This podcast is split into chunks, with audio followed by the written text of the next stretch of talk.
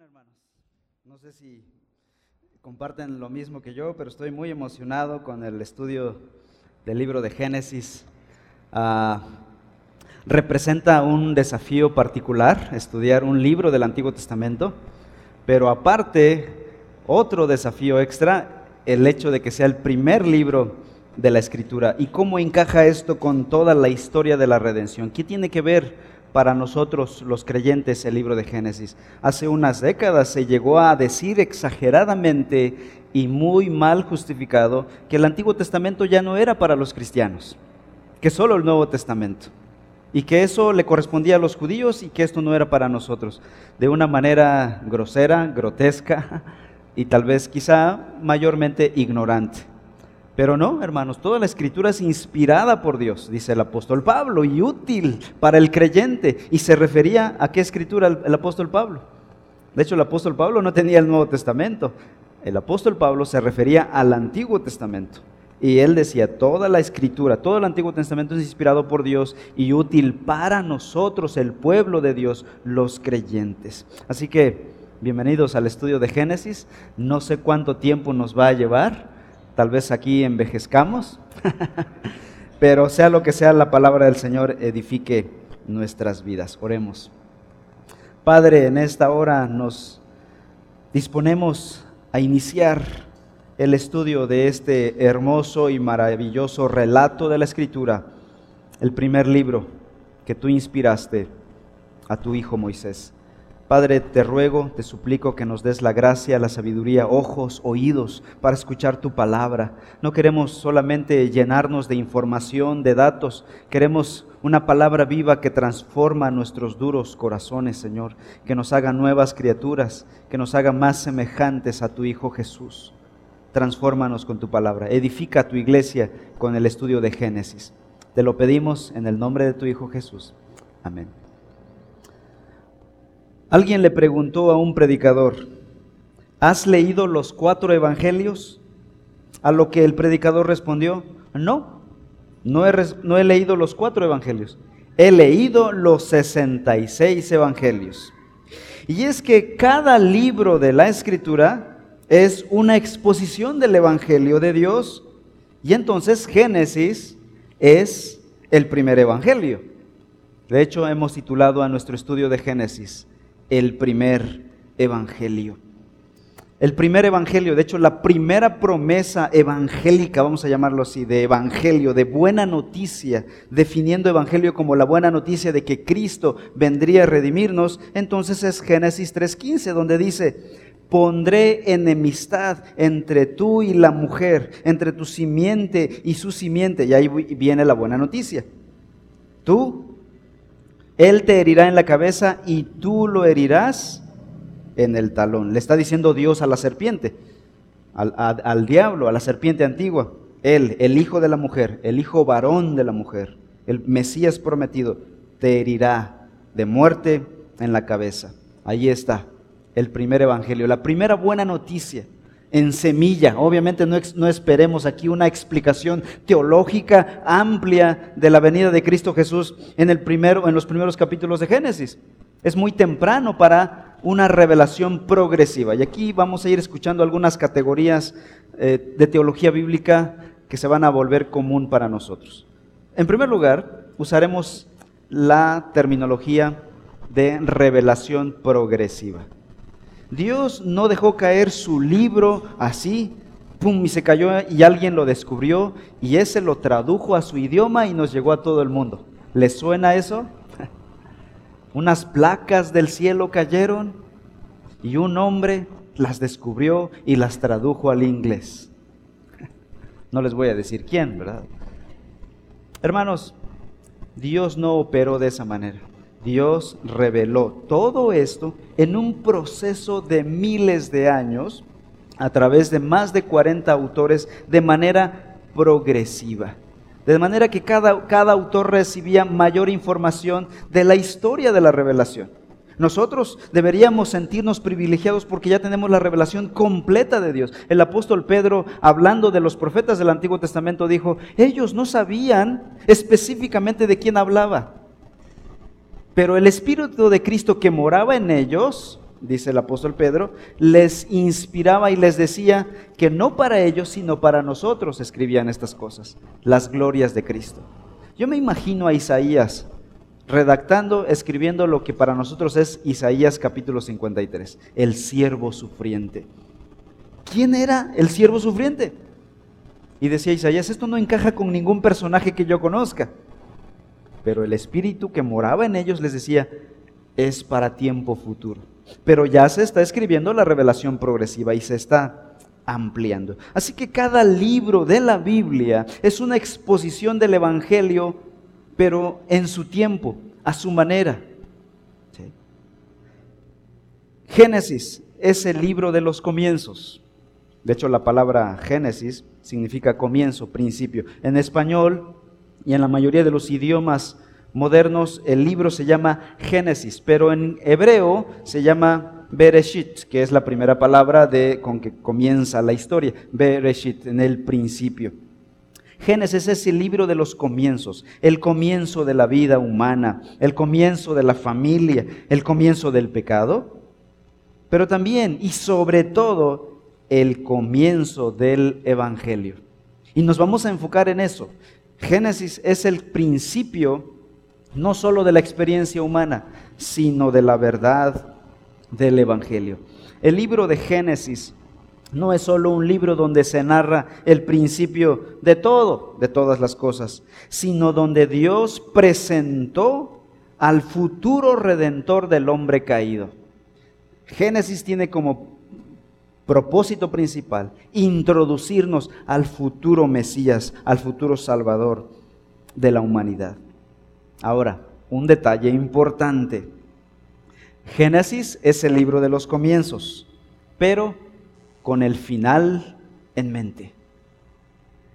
En el principio ya Dios tenía todo el plan en su mente, en su corazón. Dios en Génesis ya tenía en mente a su Hijo Cristo, el Redentor de la humanidad, quien se haría hombre, habitaría en medio de su pueblo, moriría, sería sepultado, resucitaría, ascendería al cielo y luego regresaría por segunda vez. Todo eso ya estaba en la mente de Dios en el Génesis. Ahora alguien dirá, hermano, este pastor, creo que usted está, este, creo que está exagerando.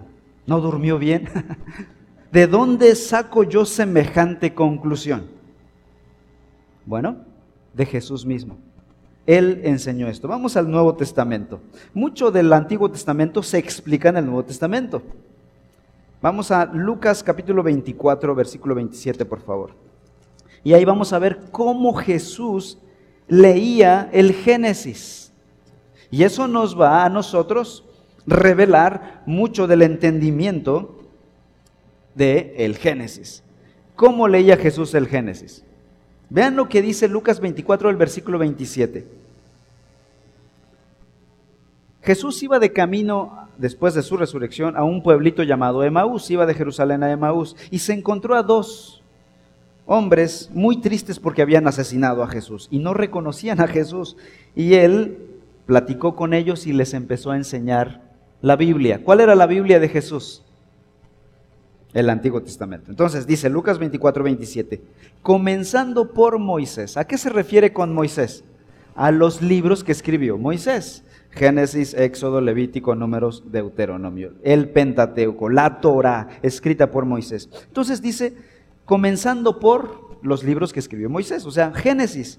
Y después continuando con todos los profetas, los Nevilim, les explicó qué cosa, lo referente a Él, a Jesús, en todas las escrituras del Antiguo Testamento. Ahora, un poquito más adelante, versículo 44, Lucas 24, 44. Después, ahora Jesús está con sus once discípulos, ya no está Judas.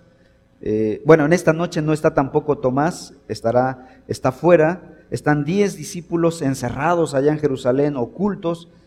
Y Jesús entra, se les revela y les empieza a enseñar y les dice, 44, esto es lo que yo les decía cuando todavía estaba con ustedes. ¿Qué les decía? Que era necesario que se cumpliera todo lo que sobre mí está escrito en dónde? En la ley de Moisés. ¿Cuáles son los libros de la ley de Moisés? Génesis, Éxodo, Levítico, Números, Deuteronomio. Génesis. ¿Qué está diciendo Jesús en estos pasajes? Todo lo que dice Génesis tiene que ver conmigo, con mi persona. Y en los profetas también y en los salmos. O sea, todo el Antiguo Testamento habla de Cristo Jesús. Entonces, ah, el Antiguo Testamento para Jesús era una revelación de su propia persona. ¿De dónde saco yo entonces la conclusión de que el Génesis está anticipando a Cristo? De Cristo. Si yo soy discípulo de Cristo, debo leer la Biblia como Cristo leyó la Biblia, el Antiguo Testamento. Y hermanos, voy más allá. Si nosotros como cristianos somos discípulos de Cristo, ¿cómo debemos leer la Biblia de Cristo? Como Cristo la leyó. Entonces, yo me pregunto, ¿cómo Jesús aparece en Génesis? Está bien, vamos a decir, ok, Jesús aparece en el Génesis, pero ¿cómo? Bueno, algunos ejemplos por ahora. El Nuevo Testamento lo explica y dice que el primer Adán, Adán el, que acabamos de leer, que fue creado al sexto día eh, del polvo de la tierra, dice la escritura en Génesis 3 que ese Adán trajo muerte, pero que el segundo Adán, para empezar hay un segundo Adán, trae, ese segundo Adán trae vida. Vamos a Primera de Corintios 15, 45. Aquí vamos a usar nuestras Biblias. Busquen, tengan en mente o en su mano Primera de Corintios 15 y luego Romanos 5, por favor. Primera de Corintios 15, 45 dice, así también está escrito, el primer hombre, Adán, fue hecho alma viviente. El último Adán, espíritu que da vida. ¿Se dan cuenta? El primer Adán fue el primer hombre, pero dice que hay un segundo. Ahora, obviamente no se llamaba Adán. Se está refiriendo a dos representantes de la humanidad. El primer Adán representaba a la humanidad, pero él introdujo el pecado. El segundo Adán representaba también a la humanidad y fue por medio de él que trajo o entró la vida. Vamos ahora a Romanos capítulo 5.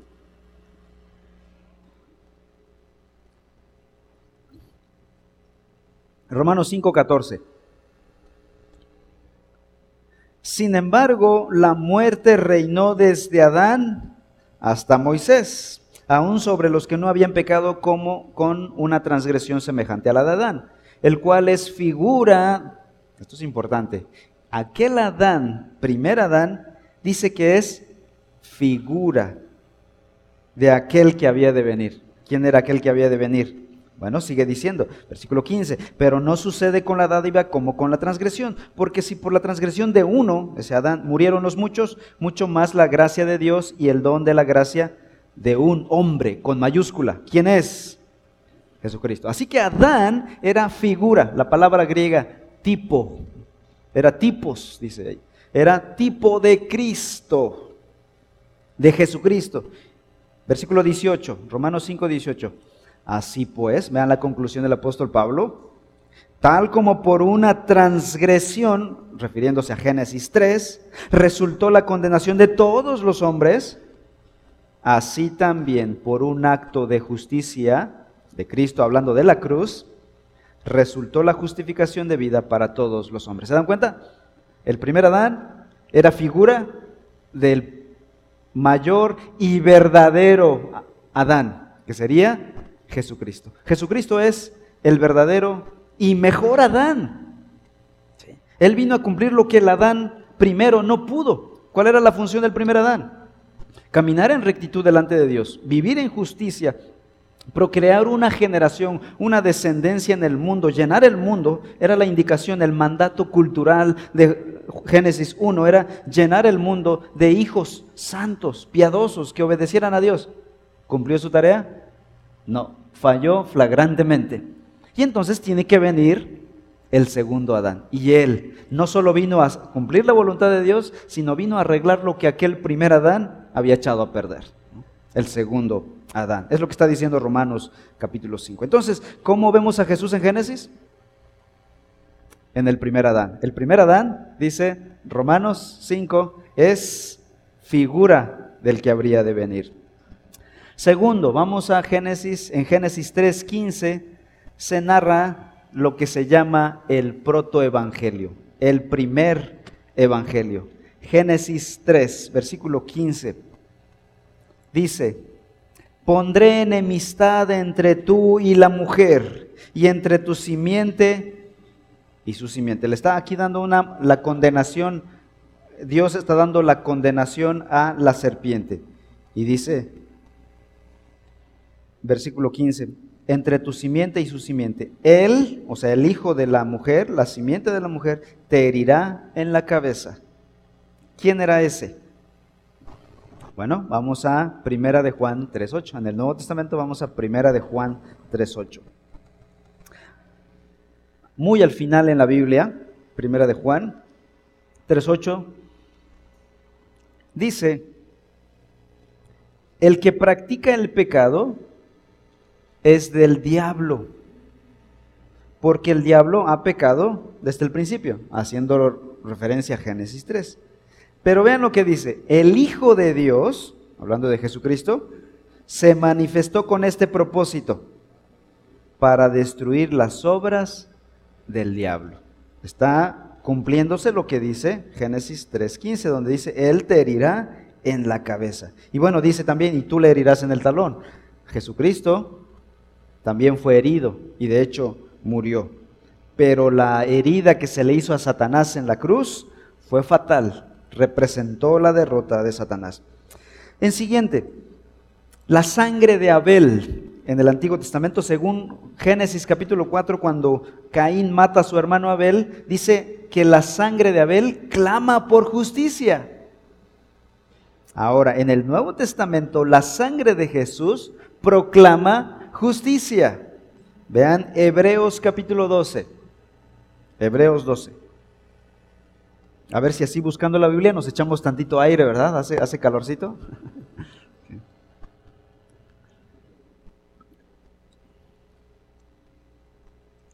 Hebreos 12, 24.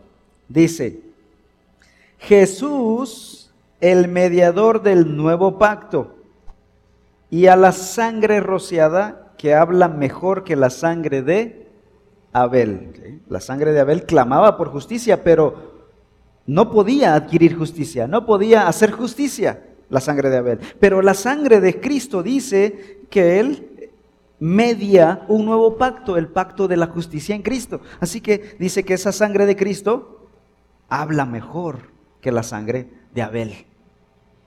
Siguiente, Isaac. Isaac es el hijo de Abraham. Y dice que él, en, el, en Génesis capítulo 22, fue ofrecido casi como sacrificio. Lo pusieron en un altar y Abraham tomó el cuchillo y cuando estaba a punto de enterrar el cuchillo, se escuchó un grito celestial que le dijo, espérate, ya, ya entendimos que eres obediente Abraham. Y Dios dijo, Dios proveerá. Y Dios proveyó un carnero al lado. ¿Quién era ese carnero sustituto de Isaac? Bueno, vamos a Juan capítulo 1. Juan capítulo 1, versículo 29. Esta es una figura de aquel Cordero de Dios que quitaría el pecado del mundo y sustituiría el lugar de Isaac. Porque después Abraham lo que hace, procede a tomar el carnero y lo sacrifica en lugar de su hijo Isaac. Una figura, ¿verdad? Una figura del Evangelio en el Nuevo Testamento. Lo estamos viendo en el Antiguo Testamento. Juan 1.29 dice, al día siguiente Juan vio a Jesús que venía hacia él y dijo, refiriéndose a Jesús, ahí está el Cordero de Dios que quita el pecado del mundo. ¿Quién era? Jesucristo. Era el Cordero de Dios. El Cordero profetizado, prometido prefigurado en el Antiguo Testamento. Uno más. Jesús sufrió según el plan de Dios. En Génesis 50, 20, perdón, José. José le dijo a sus hermanos, ustedes me vendieron, pero Dios usó lo malo para cumplir su propósito que ahora vemos, alimentar a toda la tierra que estaba bajo el hambre. Así lo entendió José. Jesús en el Nuevo Testamento sufrió según el plan de Dios. Vamos a Hechos capítulo 2. Hechos 2.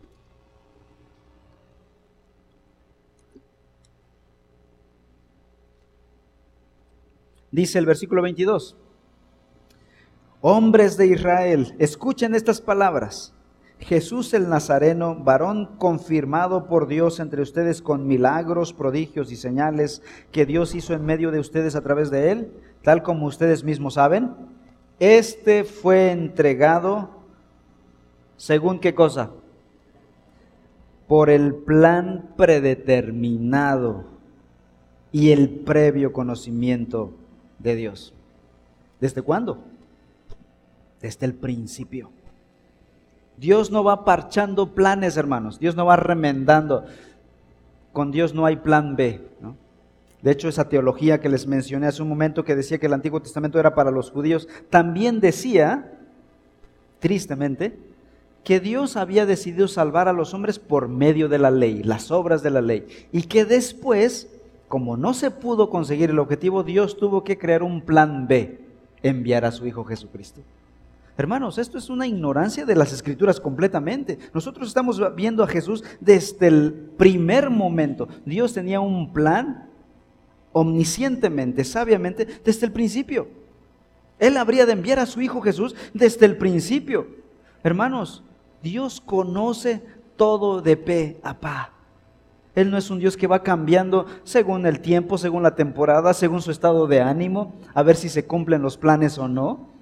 Dios tenía todo fríamente calculado desde el primer momento. Y dice que Jesús fue entregado según el plan predeterminado desde el principio y el previo conocimiento de Dios.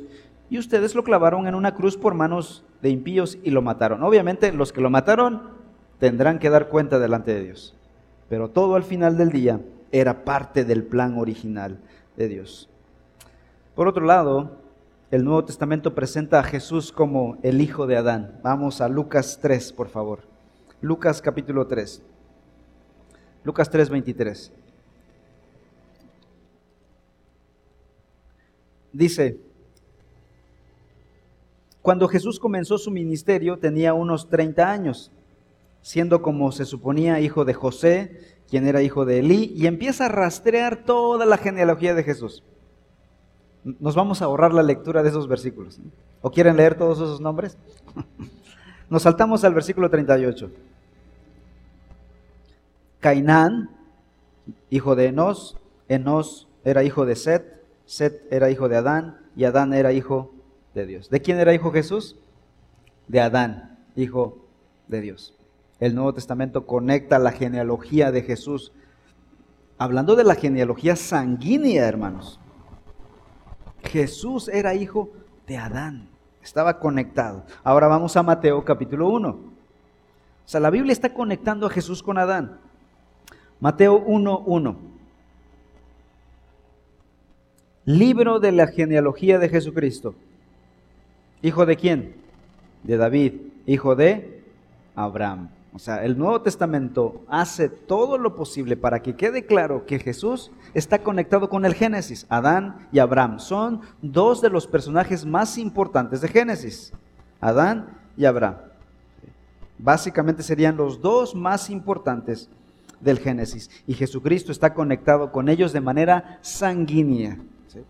Y así podríamos seguir, hermanos. Me voy a parar aquí porque nos estamos acalorando y nos tenemos que ir a nuestras casas. Pero podríamos explorar y explorar y la escritura tiene una red amplia de conexión entre el Antiguo y el Nuevo Testamento.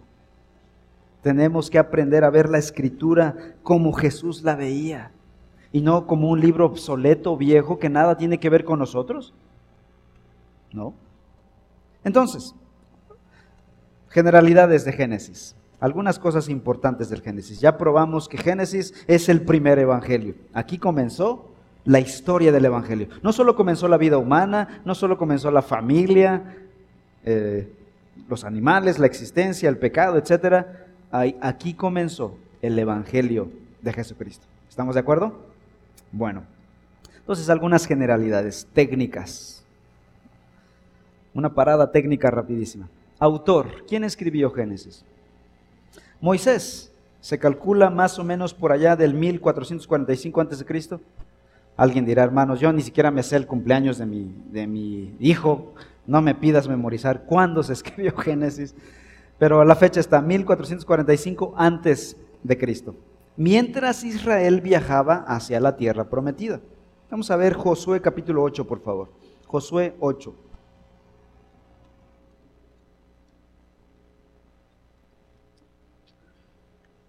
Versículo 31. Josué 8:31. Dice, tal como Moisés, siervo del Señor. Vean lo que está diciendo Josué, un escritor contemporáneo de Moisés y ah, testigo ocular. Seguramente Josué le tocó ver a su maestro Moisés estar escribiendo, desvelándose en las madrugadas, recibiendo, registrando la revelación que Dios le daba mientras viajaban en el desierto ya que Josué estaba ahí. Entonces el testimonio de Josué es muy importante. ¿Qué está diciendo? Moisés, siervo del Señor, había ordenado a los israelitas como está escrito en el libro de la ley de quién?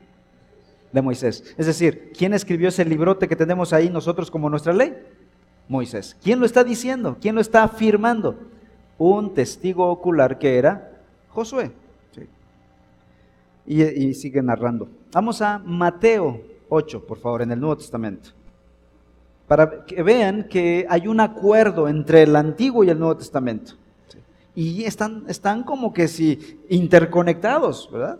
Mateo 8:4.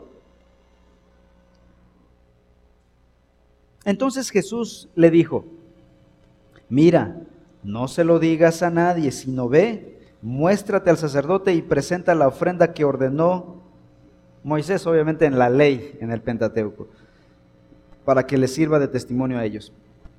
Jesús está afirmando la autoría de Moisés sobre los primeros cinco libros llamados o conocidos como la ley, la Torah. Entonces, la última palabra, hermanos. Si Jesús lo dijo, así fue. ¿Quién escribió entonces Génesis?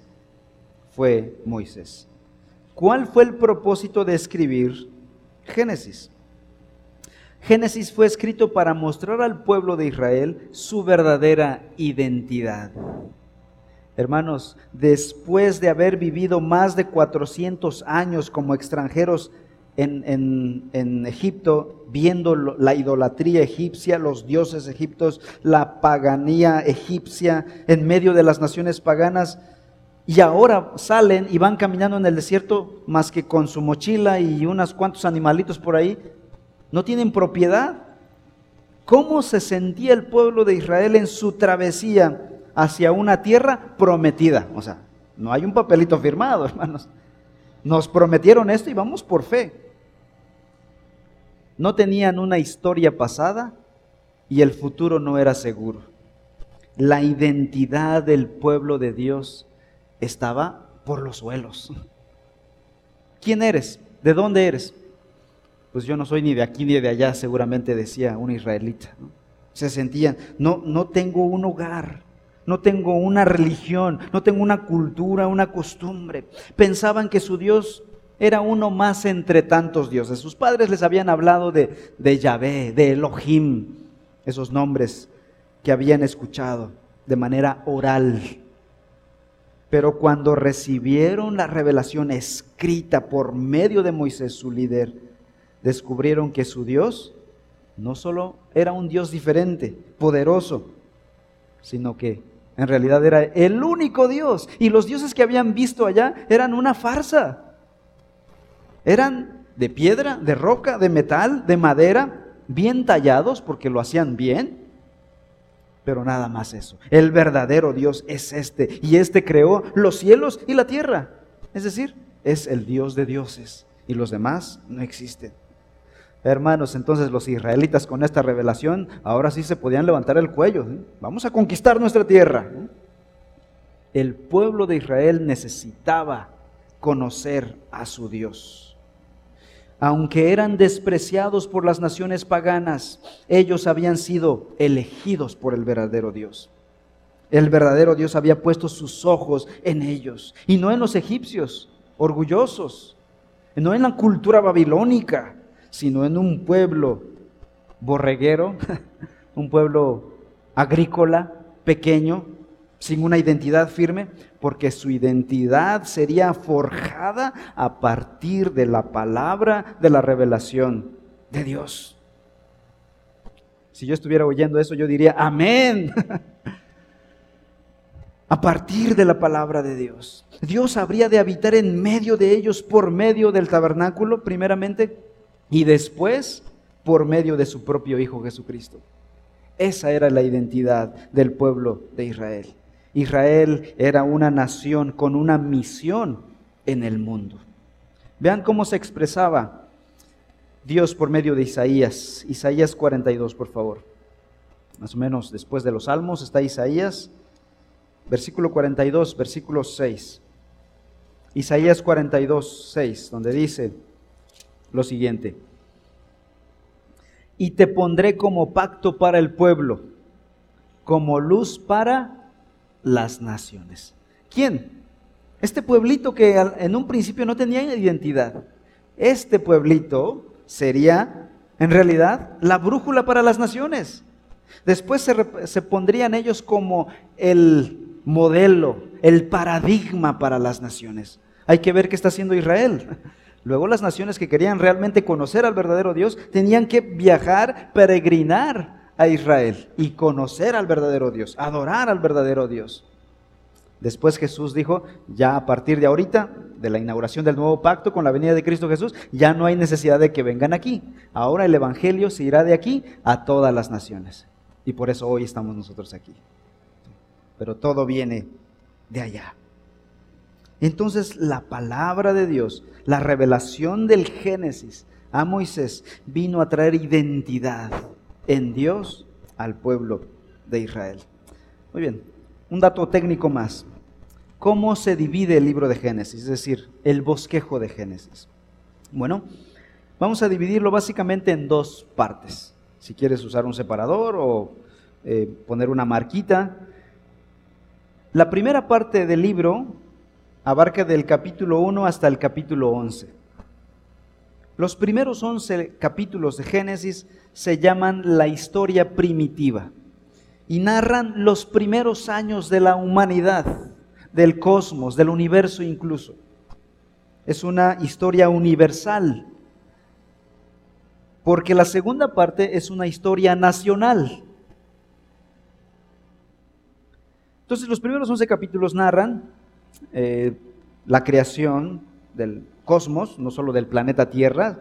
Dios primero crea el cosmos, después se dedica a decorar con detalle, con lujo de detalle, el planeta Tierra. No, no hizo lo mismo con Marte, con Venus, con Mercurio. No, hermano, se centró en un planeta. Si no, creeríamos en los marcianos, ¿verdad? Nuestros hermanos en Marte, nuestros hermanos marcianos, ¿no? La Biblia no, no lo registra. Entonces, Dios pudo haber llenado cada planeta de cada galaxia en todo el cosmos si hubiera querido. Pero su plan era en un pequeño planeta, en esta Vía Láctea, en este sistema solar. Después se concentra en el planeta Tierra y vemos en el capítulo 2 la creación del hombre y todo lo demás. En el capítulo 3 vemos la caída del hombre en pecado. Capítulo 4 vemos a Caín y Abel Capítulo 5 vemos las generaciones o genealogías de Adán. Luego capítulo 6 al 10, la parte favorita de muchos, el diluvio. Capítulo 11, la torre de Babel y la genealogía de Noé. Y ahí se termina la primera parte de Génesis, la historia primitiva. Después, a partir del capítulo 12 y hasta el final, hasta el capítulo 50, se dedica a estudiar la historia nacional de Israel o la historia patriarcal, rastreando la identidad de Israel, estos esclavos que van en el desierto, hasta Abraham. Abraham y su descendencia, que son Isaac, Jacob y José. José eh, se roba mucho, mucha cámara, Abraham y José, son los de los cuatro patriarcas los principales. Los primeros 11 capítulos tratan un periodo de la historia de la humanidad de miles de años. Ahora, no millones de años, hermanos. Vamos a ir limpiando nuestra cabeza de mucha basura que nos ha metido a la cultura, el sistema educativo eh, pro ah. Fueron miles de años. Desde la creación, algunos autores mencionan unos 10.000 años, hasta la escritura del Génesis. Unos 8.000, 10.000 años. Y todo eso está narrado en los primeros 11 capítulos. O sea, Moisés empieza a escribir rapidísimo. Y, cuando llega a Abraham, allá por el 1800, 1900, ahí se detiene y empieza con mucha lentitud. De los capítulos 12 al 50, tratan apenas unos, unos 100 años nada más. O sea que, ¿por qué la rapidez? ¿Por qué la urgencia de Moisés de llegar de allá del Génesis 1 hasta Abraham? Parece ser, por lo que leemos, por la rapidez en la lectura, que eh, Moisés está interesado en conectar a Adán con Abraham. Y luego Abraham con David. Y luego David con, con Jesús. ¿Se dan cuenta? Entonces ahí va la historia bíblica. Y de esos personajes se trata toda la Biblia.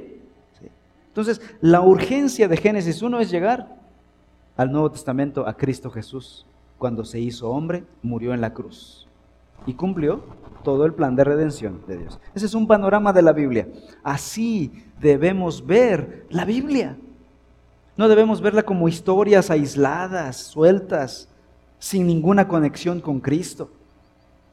Este es el mensaje de la Escritura. Un mensaje evangélico, hablando de evangelio.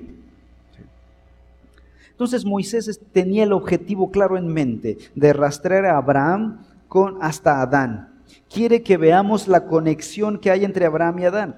En Génesis 3 hay una promesa que se le da a los hombres, a Eva específicamente.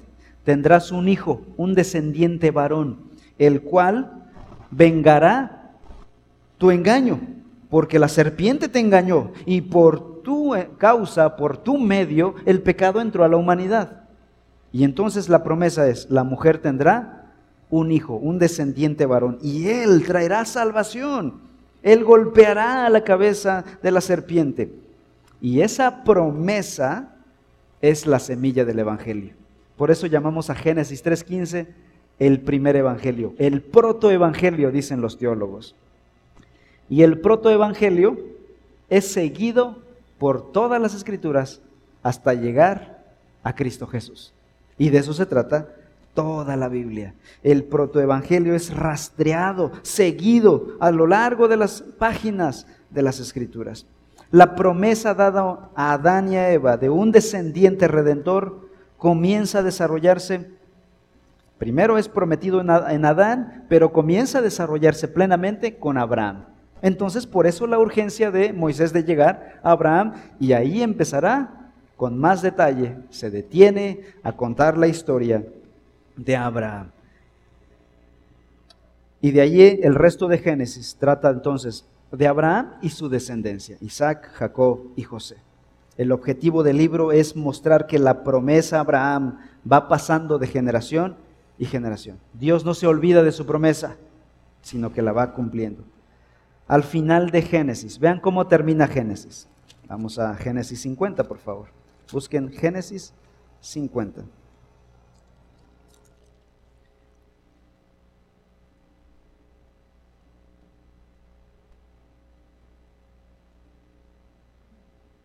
Versículo 20.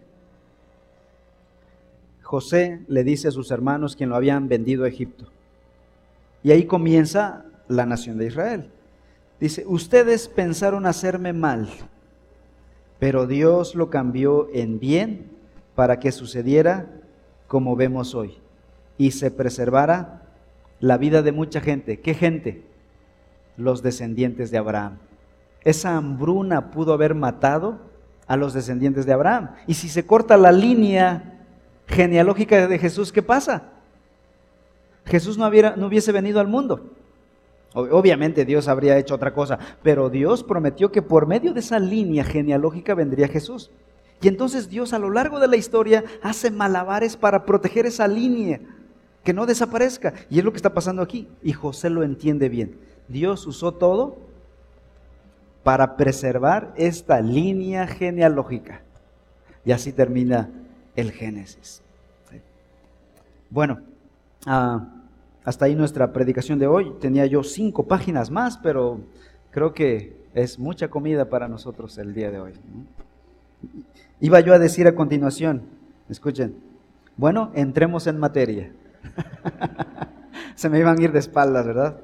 Bueno, solo quiero decir, hermanos, el pueblo de Israel era un pueblo que se sentía quizá el más miserable de todos los pueblos. Estaban como esclavos en Egipto y veían a los egipcios con sus grandes edificios bien vestidos. Eran sus amos, los maltrataban y ellos a duras penas y podían llevarse un bocado a la boca día tras día y ver nacer a sus hijos como esclavos. Hermanos, qué dolor tan grande. Esta nación se sentía abandonada por todos y por todo. Y es ahí donde Dios decide intervenir y les da el tesoro más grande que jamás pueblo alguno pudo haber recibido, la palabra de Dios. Y les dijo, estos son ustedes. Ustedes son hijos de Abraham. Abraham es hijo de Adán y Adán es mi hijo. Y por medio de ustedes vendrá el redentor de la humanidad. Esto era la verdadera identidad del pueblo de Dios. Hermanos, ¿cuántas veces nosotros nos sentimos así, sin identidad, con una vida a medias, una vida de mediocridad, una vida frágil? Nuestra sociedad hoy en día carece de identidad. Estamos viendo una de las etapas más huecas de la historia de la humanidad. Estamos entrando a una etapa de crisis de identidad terrible. El relativismo filosófico nos ha hecho mucho daño, aunque los filósofos digan lo contrario. El relativismo nos ha venido a hacer mucho daño. La ideología de género, por ejemplo, ha venido a traernos una falta de identidad. Los chicos ya no saben quiénes son. No saben si son hombres o mujeres, algo elemental, algo básico. Hoy más que nunca, la revelación del diseño de Dios, de la vida en Génesis, es más pertinente que nunca. El entendimiento del Evangelio en Génesis es más pertinente que nunca para nosotros. El propósito final de la revelación de Génesis es declarar la gloria de Dios. Escuchen por favor, no busquen este pasaje. El Salmo 19 dice así, los cielos proclaman la gloria de Dios y el firmamento anuncia la obra de sus manos. ¿Qué proclama la creación? La gloria de Dios. Todo apunta hacia Dios. Génesis es un libro teocéntrico, centrado en Dios, no centrado en el hombre centrado en la gloria de Dios. Romanos 1.20 dice, porque desde la creación del mundo, sus atributos invisibles, su eterno poder y divinidad, se han visto con toda claridad, siendo entendidos por medio de lo creado, de manera que nadie tiene excusa. Toda la gloria de Dios, los atributos, su eterno poder y divinidad se ven claramente en la creación, dice Romanos 1.20. Así que cuando veamos la creación de Dios, veamos la gloria de Dios. Y quiero terminar con la frase que usaron los reformadores del siglo XVI cuando entendieron esto. Entonces, si esto es así, soli deo gloria.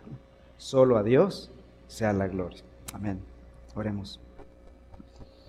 Padre Celestial, te damos gracias por tu hermosa palabra que has traído a nosotros. Gracias porque aquel pueblo débil, frágil, sin propiedad alguna en este mundo, recibió el tesoro más grande, de tu palabra, de tu revelación. Hoy nosotros la tenemos en nuestras manos. Gracias por tu bendita y divina revelación, donde tú has querido revelarte a ti mismo a nosotros. Y nosotros te conocemos en la medida en que tú nos has revelado tu carácter. Si no hubieses revelado tu carácter, tu identidad, tu persona, Señor, nunca habríamos sabido de ti, nunca te habríamos conocido. Gracias, Señor, por la bendición que nos das de conocerte por medio de tu palabra, por medio del primer evangelio revelado en el libro de Génesis. Bendice a tu iglesia con ese estudio, que afirme nuestra identidad de quiénes somos en realidad contra un mundo que se destruye a pedazos con una crisis terrible de identidad. Gracias Señor por hacernos tus hijos por medio de tu Hijo Jesús. A ti toda la gloria Señor, en el nombre de Jesús nuestro Señor.